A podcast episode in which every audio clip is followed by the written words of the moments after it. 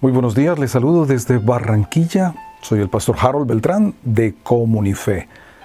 El capítulo 24 del libro de Josué, en la primera parte, encontramos el recuento histórico, la historia de los hechos poderosos de Dios, de la formación misma del pueblo de Israel cuando dice Dios a través de Josué que vuestros padres habitaban. Verso 2 dijo Josué a todo el pueblo, así dice Jehová, Dios de Israel, vuestros padres habitaron antiguamente al otro lado del río. Esto es Taré, padre de Abraham y de Nacor, y servían a dioses extraños. Y yo tomé a vuestro padre Abraham del otro lado del río, y lo traje por toda la tierra de Canaán y aumenté su descendencia. La escogencia de Abraham, un acto soberano de Dios, para llevar a cabo a través de este pueblo todo el plan de redención para la humanidad entera.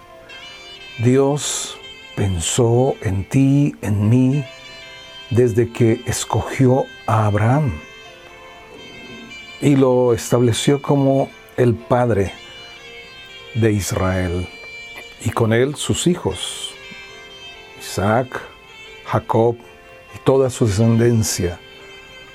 Ahora, Abraham provenía de la familia de Sem, hijo de Noé en la repoblación de, después del diluvio.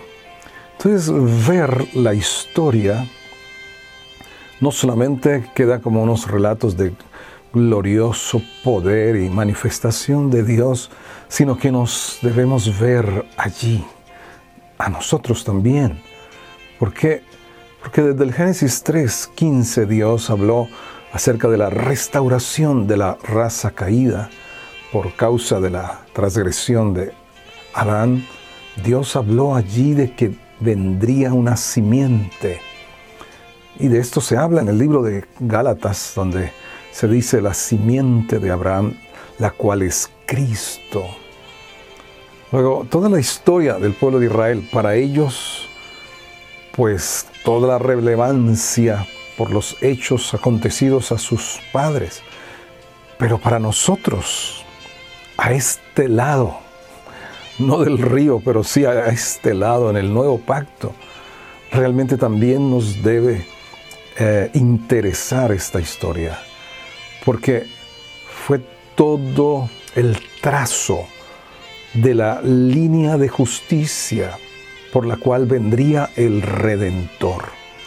Y entender cómo el enemigo atacó desde afuera a Israel y también desde adentro para evitar a cualquier costa de que apareciera el Redentor, la simiente de Abraham, el Mesías prometido. Y cada vez que apareció alguien que podía ser, entonces el enemigo operó para destruirlo. Y es el caso de Abel tan reciente es la promesa que el Señor enviaría la simiente que aplastaría la cabeza de Satanás, que Abel parecía ser ese redentor, ese enviado de Dios para restaurar a la raza caída. Y, y lo mató su hermano Caín.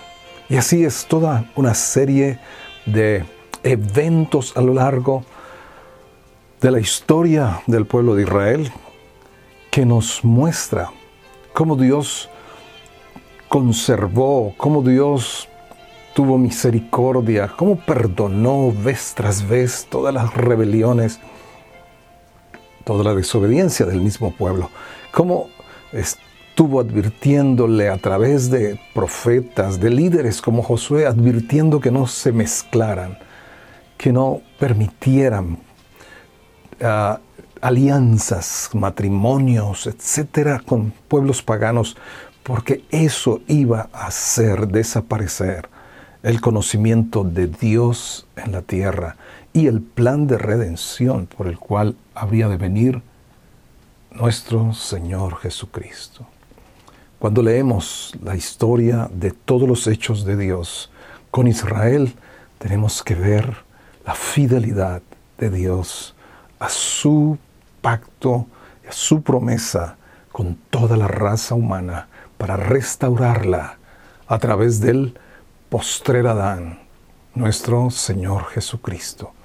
Gracias a Dios por su amor inalterable, su amor eterno con cada uno de nosotros.